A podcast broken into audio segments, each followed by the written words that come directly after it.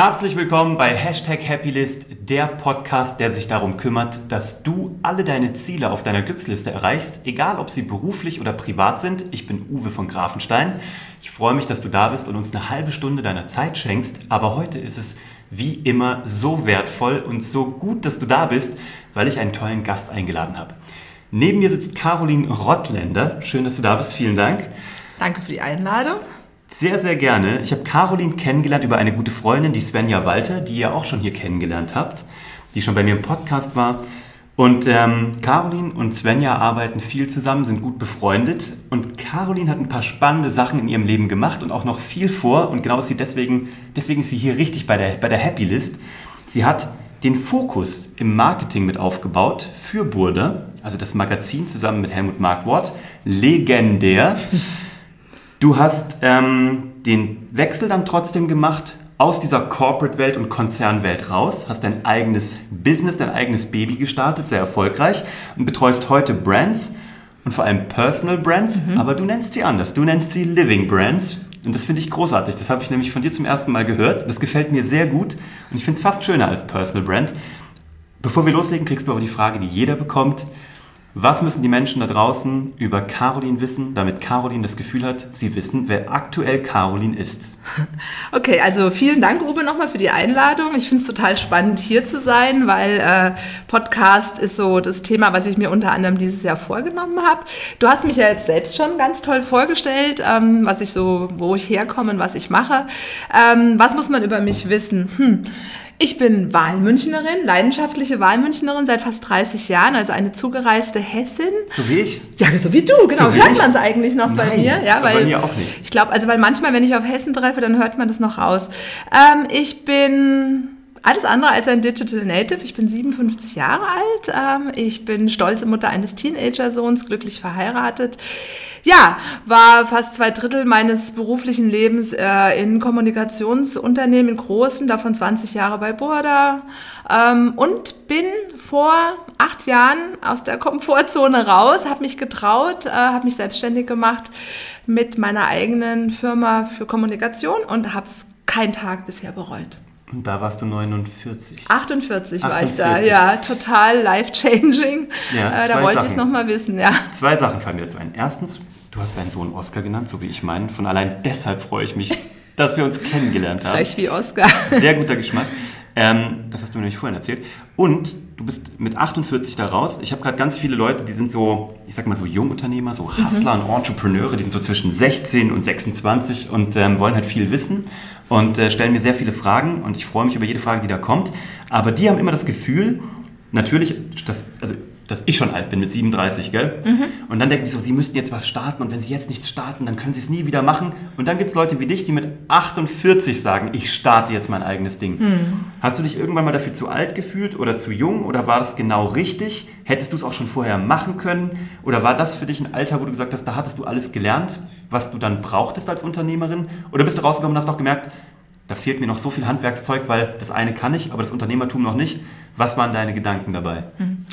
Also tatsächlich, als ich so jung war wie ähm, deine Geschäftspartner, von denen du eben gesprochen hast, da hat sich für mich die Frage irgendwie überhaupt nicht gestellt, weil ich äh, so happy war in großen Unternehmen. Ich war in einer amerikanischen Werbeagentur und dann bei Burda irgendwie zu sein und mich da so weiterentwickeln zu können, obwohl ich so eine Quereinsteigerin bin, obwohl ich mein Studium abgebrochen habe und dann irgendwie so meinen Weg gegangen bin, weil ich das Glück hatte, ähm, immer auf Mentoren zu treffen, äh, in Kombination vielleicht auch mit ja, ein bisschen Ehrgeiz allen zu zeigen, auch ohne Studium äh, richtig voranzukommen. Also die Frage hat sich immer nicht gestellt und ich wollte eigentlich auch nie länger als vier Jahre im Unternehmen bleiben und bei Burda Fokus bin ich dann so lange geblieben, wahrscheinlich, weil ich immer was Neues aufbauen konnte. Also nach Fokus, dann Fokus Online und Fokus TV und Fokus Schule und Fokus Money. Dann durfte ich noch bei Playboy mithelfen bei der Markteinführung und immer kam was Neues. Plus ähm, dann vor allen Dingen mein Sohn äh, vor 15 Jahren, der Oscar und Burda hat eben äh, eine ganz tolle betriebsnahe Eltern-Kind-Initiative, die diese Vereinbarkeit von Familie und Beruf halt sehr ermöglicht hat. Und deswegen stellte sich zu diesem Zeitpunkt oder in dieser Phase meines Lebens gar nicht die Frage, jetzt rauszugehen und sich selbstständig zu machen.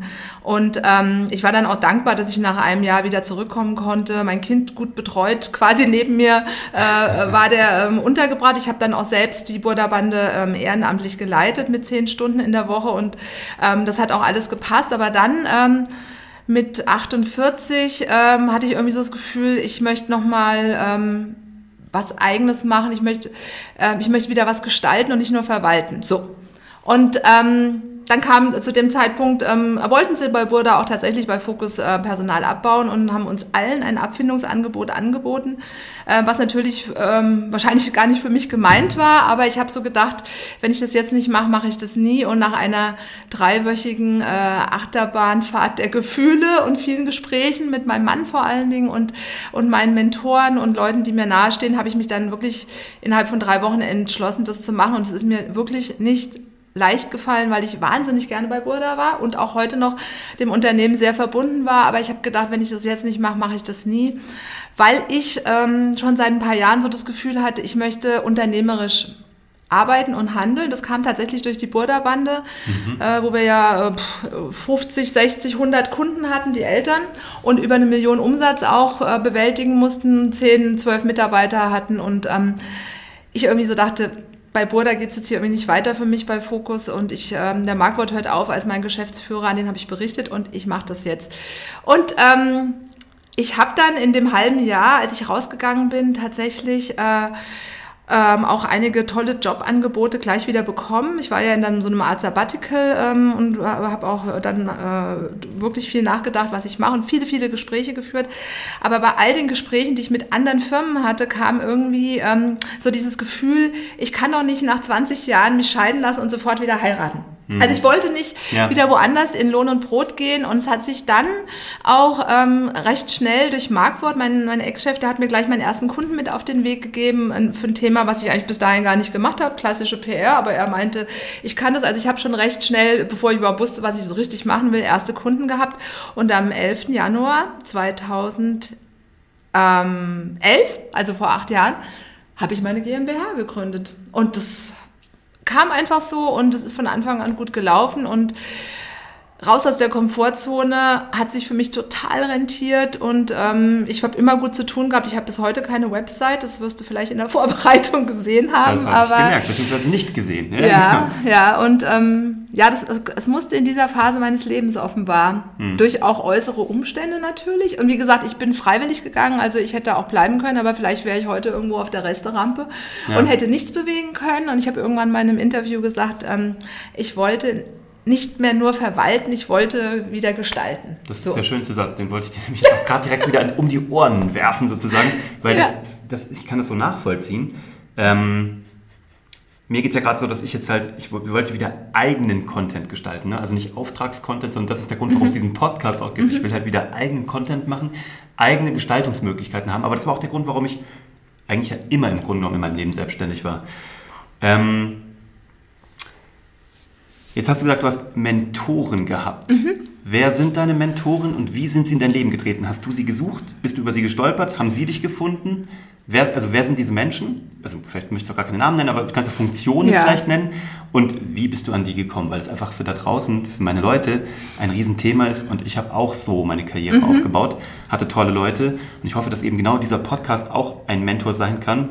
Nur mit wechselnder Besetzung sozusagen. Mhm für jemanden, der es vielleicht noch nicht weiß, wie es geht, wie man mm. sich einen mhm. solchen Mentor angelt, sage ich mal. Ja, also das ist tatsächlich äh, also eine, immer so eine Mischung aus äh, Zufall, Glück, ähm, keine Ahnung, Suche vielleicht auch gewesen. Also meine, mein Umfeld sagt immer, nein, nein, nichts ist Zufall, äh, du, du hast dir auch gesucht. Also tatsächlich der erste, mein erster Mentor oder auch mein, aber auch gleichzeitig mein erster wichtiger Chef war eben der, der Chairman von einer großen amerikanischen Werbeagentur, bei dem ich eben meine erste beruflichen Erfahrungen sammeln durfte. Ich hatte mich eigentlich für eine ganz andere Stelle beworben beworben und durch ein Glück hat der damalige Personalchef, der übrigens auch ein Mentor war, der hat nämlich in dem Gespräch gleich erkannt, ah, du willst hier Account-Assistent sein? Nein, nein, ähm, unser Chairman sucht gerade jemanden und ich glaube, ihr passt zusammen. Und schwupps äh, saß ich dann äh, tatsächlich als Berufsanfängerin auf der Couch bei dem ähm, Europachef von Ogilvy und Melser in einem englischen Interview. Und ich weiß nicht, wir hatten irgendwie eine Wellenlänge und irgendwie haben wir uns von Anfang an gut verstanden. Und ich hatte natürlich wahnsinnige Manschetten äh, vor so einem super-duper-Manager. Und ähm, aber gleichzeitig ähm, auch eine große Sympathie und er war unglaublich charismatisch und ähm, ein wahnsinnig ähm, eloquenter und vor allen Dingen toller Manager. Bei dem habe ich alles gelernt, was ähm, ähm, so Selbstorganisation und auch mir was zutrauen angeht. Noch heute lachen meine Freunde und auch ähm, mein Umfeld über mich mit meiner klassischen Wiedervorlagemappe von 1 bis 31, wo alles, auch heute, 26. März, war gleich äh, Happy List auch drauf. Ich schmeiß da immer alles rein, was an dem Tag kommt und das ist so Sachen, habe ich einfach von ihm gelernt und ja, wir haben drei Jahre in Frankfurt zusammengearbeitet. Er ging dann zu Burda und war klar, er nimmt mich mit. Mhm. Er hat mir das zugetraut, er hat gesagt, ein Medienunternehmen, da kommst du mit und da bin ich zum ersten Mal raus aus der Komfortzone, habe in Darmstadt, Frankfurt alles hinter mir gelassen, bin mit ihm nach München. Und als er dann ging nach anderthalb Jahren, wie es halt manchmal so ist im Management. Fünf Jahresvertrag hatte er, aber sollte irgendwie nicht sein. Er ging zurück nach Frankfurt, wurde Vorstand bei der Deutschen Bank.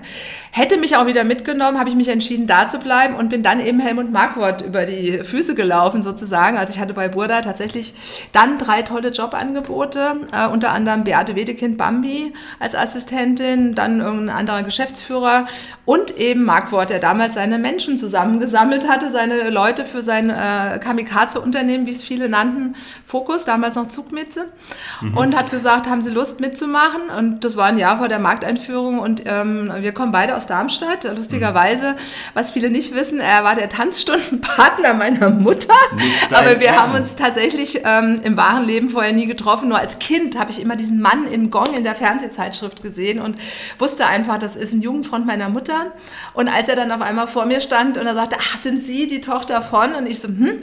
Und dann hat mir das, ich weiß nicht, ob es mir jetzt geholfen hat, tatsächlich äh, mit ihm zusammenzukommen, aber Margot ist einfach einer, wenn du da nicht performst, wenn du da nicht gut bist, dann äh, kriegst du, äh, behältst du auch nicht den Job. Mhm. Und damals, äh, ach, Sie waren in der Werbeagentur, dann können Sie doch helfen bei der Werbung für Fokus und so kam das irgendwie. Und der hat äh, immer an mich geglaubt und ähm, äh, mit dem habe ich einfach 18 äh, Jahre auch mit unterschiedlichen Verlagsleitern natürlich dann zusammengearbeitet. Also Marc Wort absolut äh, ganz großer Mentor, äh, ein, ein Mann, von dem ich alles gelernt habe, was Storytelling angeht, wie man mit Menschen umgeht, wie man mit ähm, Führung, ja, wie man führt, äh, wie man Themen findet, wie man Kommunikation macht. Also ganz, ganz äh, großer Mentor, der mir aber nicht geraten hat zu gehen. Das konnte er nicht in der Funktion.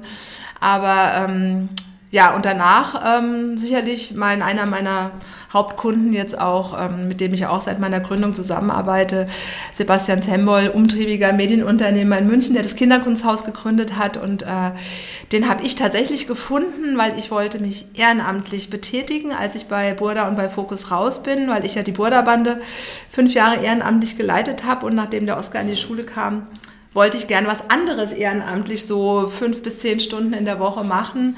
Und es sollte was mit Kindern und Kreativität zu tun haben und habe dann über verschlungene Pfade von dem Kinderkunsthaus gehört, ähm, was in Entstehung war in München und habe dann tatsächlich den Sebastian Zembol kontaktiert und habe gesagt, hier bin ich. Ich war 20 Jahre in einem Medienunternehmen. Ich kann Kommunikation, kann ich helfen, das Kinderkunsthaus aufzubauen, ehrenamtlich. Und so sind wir zusammengekommen. Und mhm. ähm, Sebastian Zembol äh, mit seiner Frau zusammen sind äh, ein ganz großartiges Unternehmerpaar, die ganz toll führen, die äh, uns im Kinderkunsthaus auch alle Freiheiten geben und ähm, Journalist von Haus aus auch. Und das ist irgendwie auch ähm, the perfect match. Und so, das sind jetzt einige von denen, aber ähm, und dann habe ich natürlich auch äh, ein Umfeld von Menschen, die ähnlich ticken wie ich, die ich auch äh, in allen Lebenslagen dann auch um Rat frage. Also, aber so diese beruflichen, äh, sag mal so Milestones waren tatsächlich immer Männer auch. Mhm, mhm. ähm, obwohl ich ja jetzt viele Frauen um mich herum habe. Ja.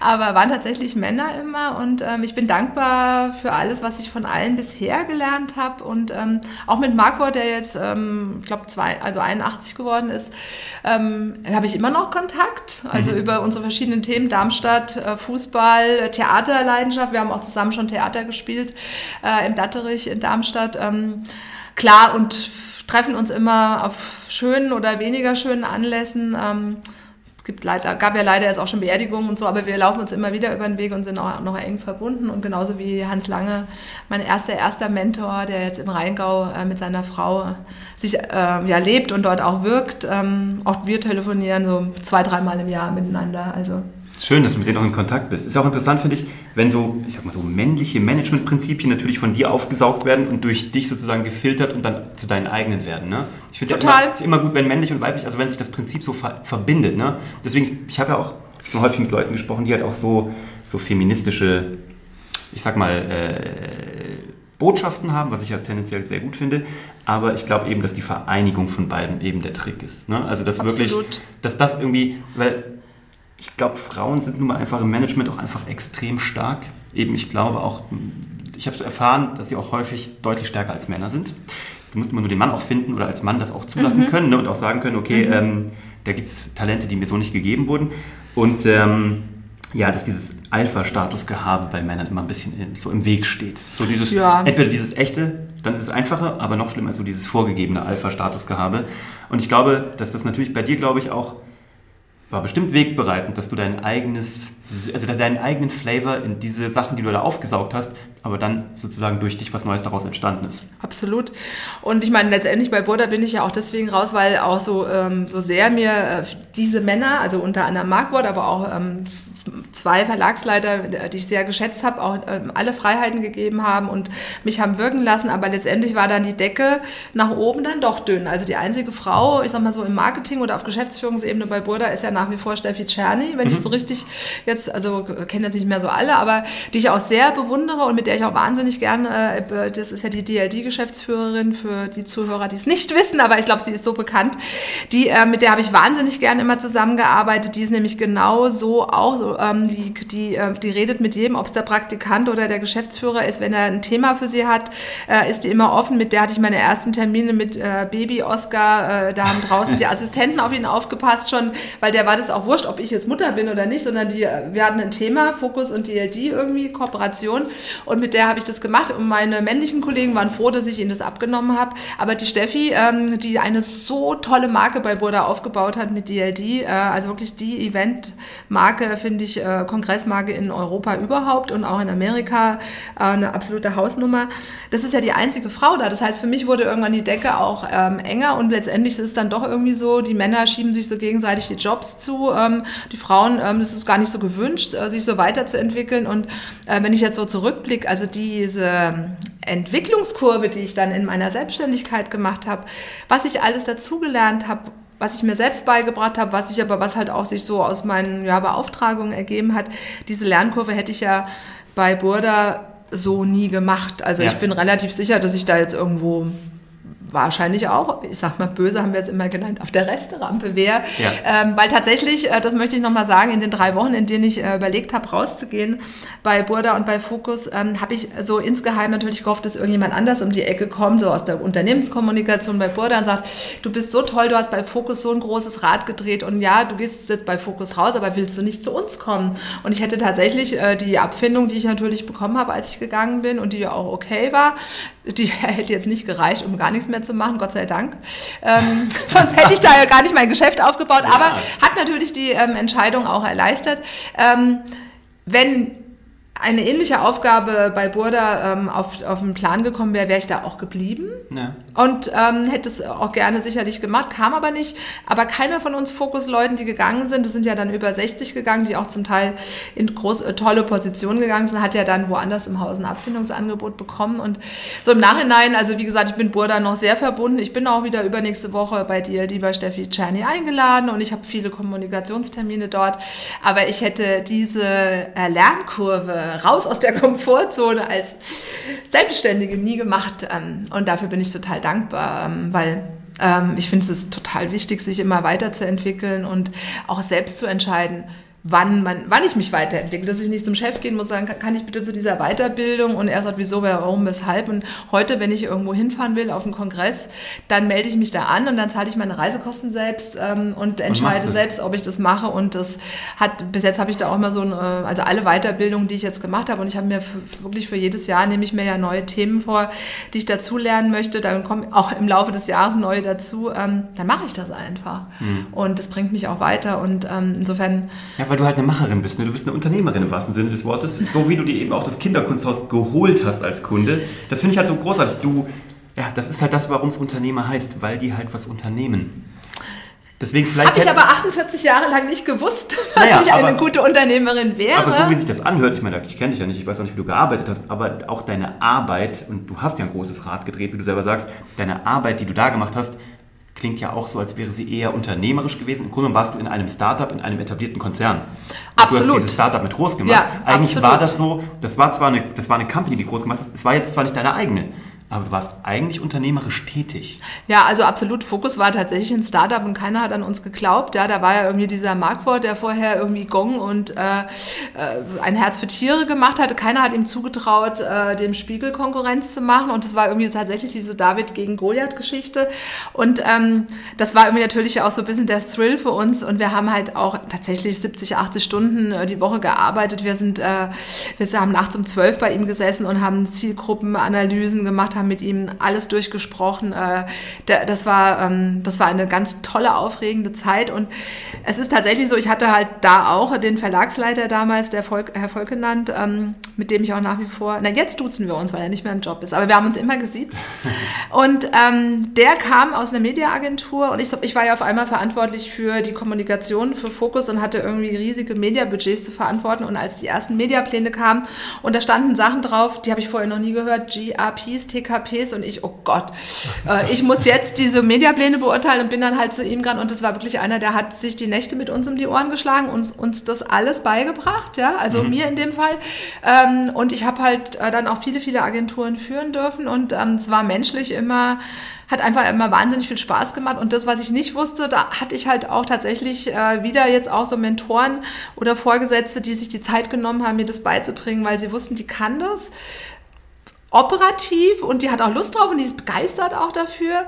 Und das andere kann sie sich, das bringen wir ihr jetzt bei, das, das äh, Learning by Doing. Und das war für mich natürlich auch ähm, großartig, weil ich habe es nie theoretisch gelernt. Also ich habe ja nicht, äh, keine Ahnung, Medien oder BWL oder sowas studiert, sondern ich habe es wirklich im Doing gelernt. Und ich meine, ich hatte dann am Ende, das war zwar brutto mit Gegengeschäften, 20 Millionen Euro Werbebudget zu verantworten Wahnsinn. und mehrere Agenturen geführt. Ähm, und total erfolgreich. Also ich meine, Fokus Offensichtlich ist ja, muss ich nicht erzählen, war ja wirklich die erfolgreichste Markteinführung im Print für viele, viele Jahre.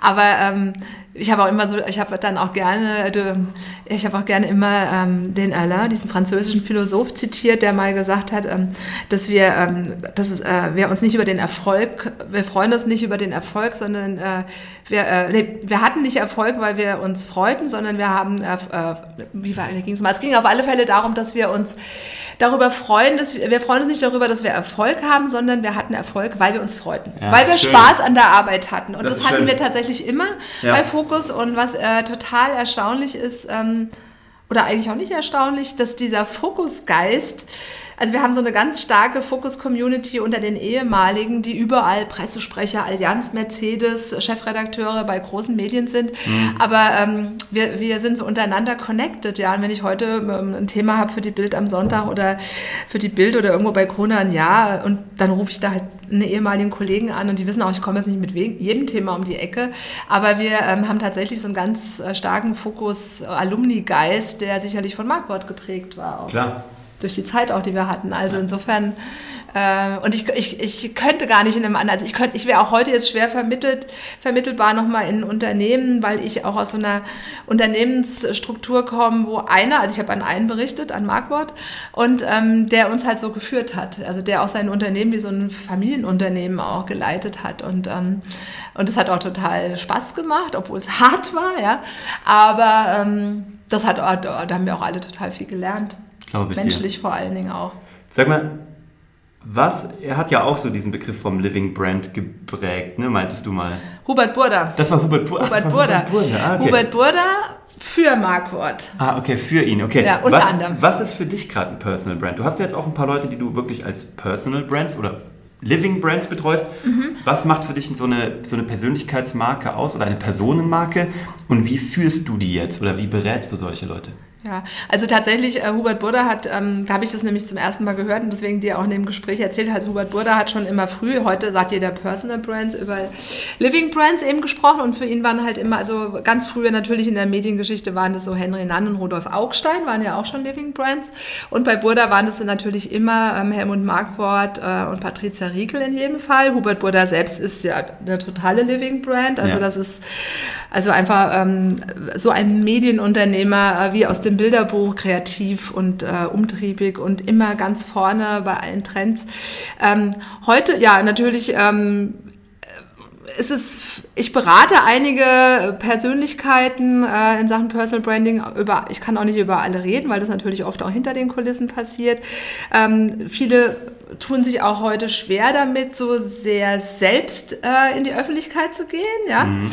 Ähm, aber ich finde halt, die Zeiten heute sind ja diese unglaubliche Chance, sein Erscheinungsbild ähm, selbst in der Hand zu haben. Ja? Weil mhm. früher war man darauf angewiesen, dass das Manager-Magazin mal eine Geschichte macht.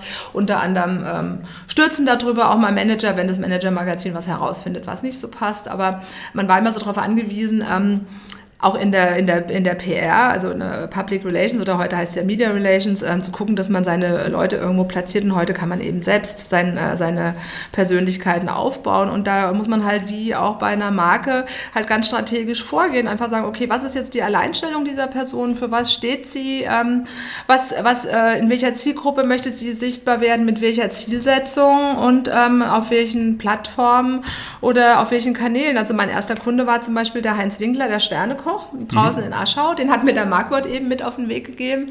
Und ähm, so ein Sternekoch ist ja eine charismatische Persönlichkeit. Ja, der kann mhm. auch irgendwie, ähm, hat auch Ecken und Kanten und ist auch nicht everybody's darling.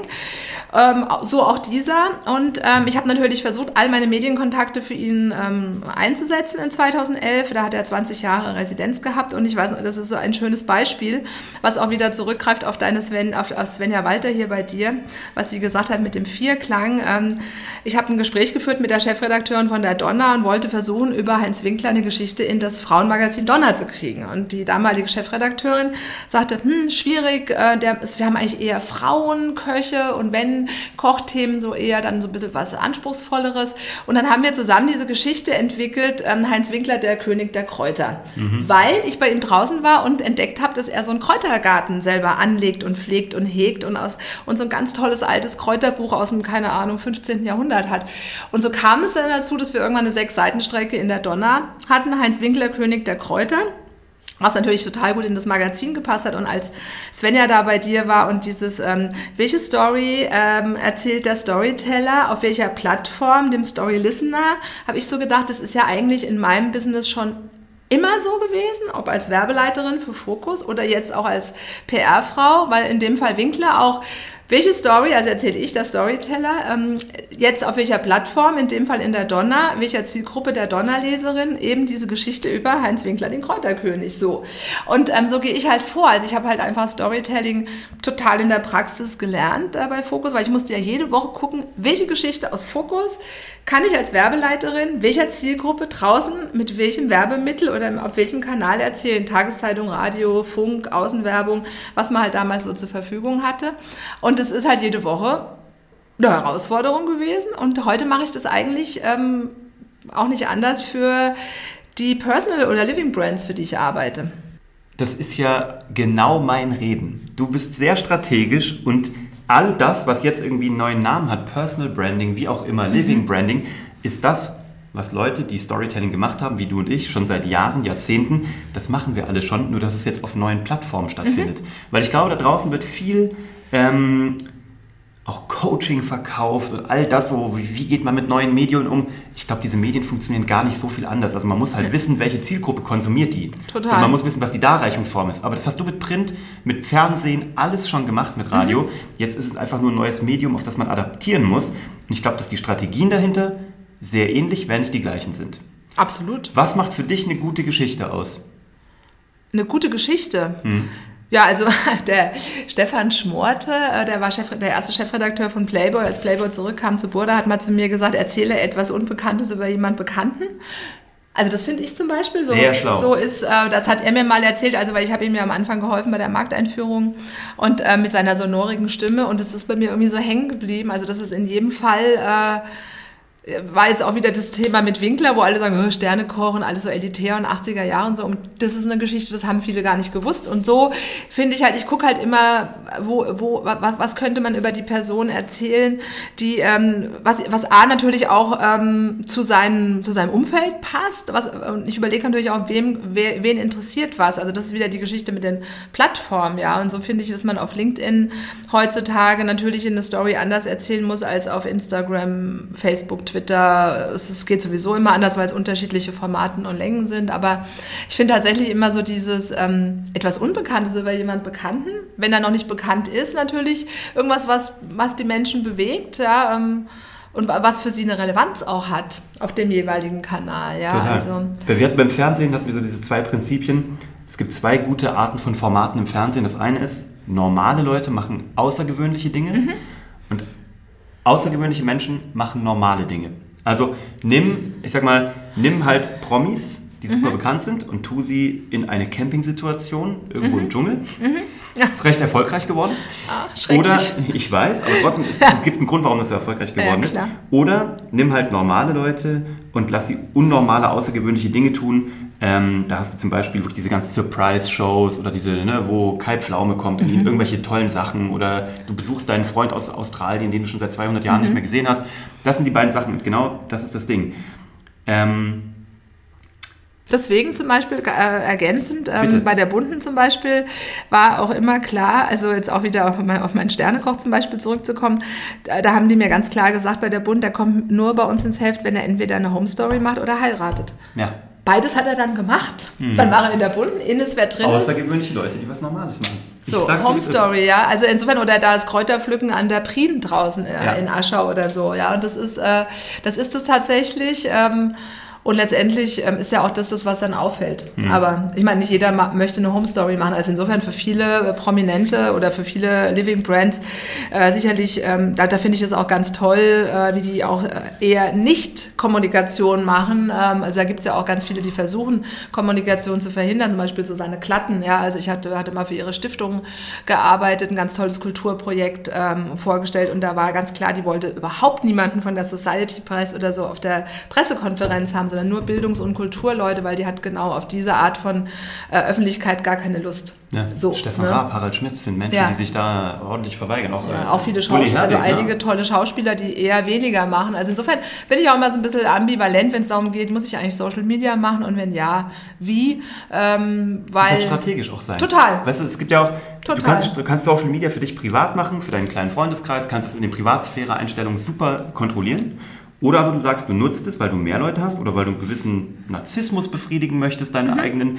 Oder du sagst, du hast einen geschäftlichen Hintergrund. Oh, ein Ziel. Genau, du hast ein Ziel. Ja, Muss ja nicht mal geschäftlich sein. Ich habe ein Ziel und das setze ich jetzt als Kommunikationsmethode strategisch ein. Absolut. Glaubst du, das ist noch eine meiner letzten Fragen. Ja. Ist schon wieder so interessant. Ich könnte schon wieder stundenlang mit dir reden, aber ich möchte, dass du wiederkommst und mir ein bisschen mehr erzählst, Ende 2019. Glaubst du, dass mehr Menschen durch Social Media jetzt Storyteller oder gute Storyteller werden? Alleine, weil sie es jeden Tag machen oder weil sie jetzt so ein, weil sie einfach sich mit verschiedenen Medien be, be, be, ja, beschäftigen. Oh, also erstmal finde ich es natürlich gut, wenn Leute ähm, neu, also neue Wege gehen wollen, mhm. aber ich finde schon auch, ähm, ich habe jetzt auch mal wieder neulich meinen Instagram-Account aufgeräumt und auch bei LinkedIn, also ich, man muss schon auch gucken, was man da so erzählt, ja, also ich wünsche mir jetzt, also wir, jetzt reden wir nur über beruflich, also ich wünsche mir schon, dass die Leute sich vielleicht vorher mal Gedanken machen, eben genau, was sind meine Ziele? Und zwar so ganz klassisch haben wir immer gesagt bei Briefings auch für Agenturen, was sind unsere Kommunikationsziele, was sind unsere Marketingziele, Kommunikationsziele, ah, wie möchte ich wahrgenommen werden? Als keine Ahnung, in meinem Fall Outdoor-Verrückte, äh, ähm, ja, ähm, naturliebende, Camping-Urlaub machende, Skifahrende Fahrradfahrerin, die sehr gern mit der Familie am Wochenende draußen ist. Diese Seite von mir zeige ich. Ich koche auch gern, das zeige ich auch. Viele Seiten von mir zeige ich gar nicht. Beruflich vor allen Dingen, dass ich eben CEOs berate, dass ich Bildungs- und Kulturthemen habe. Also ich habe natürlich mein, meine Strategie. Was sind meine Themen? Wie möchte ich wahrgenommen werden? Und was sind meine Marketingziele? Also keine Ahnung, wie viel Umsatz Umsatz möchte ich haben, äh, wie, wie viele Sachen möchte ich verkaufen. Also wenn ich jetzt ein, ein, ein Unternehmen bin, E-Commerce oder was. Also man muss halt immer gucken, was sind meine Kommunikationsziele, was sind meine Marketingziele. Und dann die abarbeiten. Und ähm, und dann, ähm, wenn man dann natürlich noch ein bisschen die Tools und die Technologien äh, versucht zu beherrschen, dann ähm, kann das gut sein. Aber ich finde halt ganz ehrlich gesagt auch ganz, ganz viele Feeds und Stories und so, ähm, ja, also gewöhnungsbedürftig, sage ich jetzt mal. Und die abonniere ich dann auch wieder ab. Also ich meine, ich selbst probiere auch viel aus. Also sicherlich werden manche Leute bei mir auch denken, oh, was postet sie jetzt denn schon wieder? Ja, heute mhm. Morgen irgendwie Oprah Winfrey und Apple, aber irgendwie finde ich das halt interessant, ähm, äh, weil das letztendlich auch äh, die ganze Medienlandschaft gerade wieder irgendwie äh, zumindest zur Diskussion bringt. Aber ja. ähm, ich probiere da auch viel aus. Also ich finde auch immer, man muss es halt auch ausprobieren. Ja, und du siehst ja dann, was gut läuft und was nicht. Also genau. Facebook zum Beispiel, da habe ich jetzt gerade total die Lust dran verloren, auch für meine, für meine Kunden, also wie das Kinderkunsthaus, äh, was ich ja ehrenamtlich mache, aber das sieht ja kaum noch einer. Es sei denn, wir bezahlen. Und dann mache ich doch lieber, ich will jetzt für das Kinderkunsthaus auch was auf LinkedIn machen. Da habe ich jetzt auch für ein, zwei Veranstaltungsreihen schon eine schöne Aufmerksamkeit gehabt. Also ich finde, ich kann die Leute nur ermutigen, probiert es aus, aber macht vorher, habe ich auch neulich auf einer Konferenz gesagt, eure Hausaufgaben und seid euch über eure Strategie klar. Und Ziele. ich, ich wäre ja schon froh, wenn die Leute sich über die, über die ja. Ziele klar wären am Anfang, gell? Aber das ist ganz wichtig. Also bevor du da draußen, wenn du das jetzt hier hörst oder siehst, egal was du machst, egal ob du es privat machst, ob du Unternehmer bist, ob du dich als Angestellter positionieren willst für deine nächsten Karriereschritte, mach dir Ziele auch für deine privaten Accounts und ähm, ja, guck, warum du das machst. Und wenn es nur privat ist, auch fair enough, dann mach, worauf du Bock hast. Auch das kann dein Ziel sein, aber dann wäre auch das deine Zielsetzung. Was ist bei Caroline Rottländer auf der privaten und auch geschäftlichen Happy List für 2019 noch drauf? Also, auf der privaten Happy List ist sicherlich ähm, noch möglichst viel ähm, Ferien mit unserem Teenager-Sohn zu verbringen. Also, die Kinder haben ja 14 Wochen Schulferien und so auf meiner jährlichen Happy List ist immer möglichst viel Ferien mit äh, unserem Sohn zu verbringen, solange er das noch möchte. Das ist absehbar, wie lange er das noch machen wird. Und ähm, und möglichst viel ähm, Zeit mit der Familie. Da bin ich auch ziemlich konsequent mhm. und nehme am Wochenende keine geschäftlichen Termine wahr, es sei denn, es muss unbedingt sein. Also das ist so bei mir Family First ganz wichtig. Ähm, beruflich ähm, tatsächlich mich weiterzuentwickeln. Also dieses Jahr möchte ich Podcasts richtig verstehen und einfach mal gucken, äh, was sind da so die Benchmarks. Ähm, ich gehe nächste Woche ähm, auf die All-Facebook-Konferenz, begleite da äh, meine Freundin Svenja Walter, die ja dann eine, eine der Keynotes halten wird. Also ich versuche tatsächlich so jedes Vierteljahr auch mich weiterzubilden. Ähm, ich möchte ähm, weiterhin mit so wertschätzenden äh, Kunden zusammenarbeiten, die ähm, die ich begeistern kann oder die selbst begeistert für ihre Marken sind ähm, und immer was ausprobieren können. Also jetzt auch neulich für einen Kunden waren wir ja so eine Social Media Special Task Force für eine Filmpremiere und sind so ein intermedial zusammengewürfeltes Team gewesen und durften live vom roten Teppich Stories senden, was wir noch viel besser hätten machen können, wenn im Kino WLAN gewesen wäre. Das ist das, was mich tierisch aufregt, dass man einfach viele neue Wege besser gehen könnte, wenn die Infrastruktur auch mitkommen würde. Aber ich finde, ähm, ich bin sehr dankbar dafür, dafür, immer neue Wege gehen zu dürfen und das ähm, motiviert mich auch total. Ja, ich finde das großartig. Also ernsthaft, du bist jetzt 57, du machst dein eigenes Ding, du adaptierst jede neue Plattform, auf die du Bock hast und von der du auch strategischen Mehrwert siehst. Davon können sich so viele eine Scheibe abschneiden, egal in welchem Alter, auch ganz jung. Ähm, ich danke dir, dass du da warst. Ja, vielen Dank, Uwe. Es hat voll Spaß gemacht. Ja, mir ich, auch. Äh, ich gucke überall auf die Technik. Äh, ich finde es total spannend, in einem Podcast-Studio zu sein. Das ist tatsächlich für mich mein erster Podcast und ich scanne gerade für ein, zwei Kunden-Podcasts auch im HR-Bereich und im Kulturbereich und so und äh, erarbeite da so meine eigene Liste. Also das ist tatsächlich dieses Jahr eins meiner Themen. Ähm, und ja, hat viel Spaß gemacht und ja, ich freue mich aufs Danke. nächste Mal. Ich wünsche dir viel Erfolg bei allem, was du machst, für deine persönliche, aber auch für deine berufliche Happylist. Danke, dass du heute den blauen Pullover angezogen hast in meinem Branding. Vielen Dank. Heute bin ich mal grün, aber du hast mein Branding hochgehalten. Ähm, danke, dass du da draußen dabei warst, dass du uns jetzt diese na, 35 Minuten geschenkt hast. Wir haben einiges, was wir als Geschenk für dich haben. Ich denke, du hast es mitbekommen und hast es für dich rausziehen können. Viel Erfolg bei allem, was du da draußen machst. Wenn du Fragen hast an mich oder Caroline, ich verlinke dir die Caroline hier unten, Caroline Rottländer, hier in den Show Notes von diesem Podcast direkt verlinkt. Kannst du direkt draufklicken, dann findest du sie. Mich findest du wie immer unter www.uwevongrafenstein.de. Wir freuen uns auf Kritik, Unbedingt. Anregungen, Verbesserungsvorschläge. Ich freue mich auf dich als Gast. Äh, ich freue mich natürlich auch über jede Bewertung dieses Podcasts und auch jedes Abo. Ich sage nochmal, Abos kosten nichts, jedenfalls nicht bei YouTube und bei äh, iTunes. Von daher danke für deine Unterstützung, danke, dass du da warst und hab eine ganz tolle Woche. Ciao. Ciao.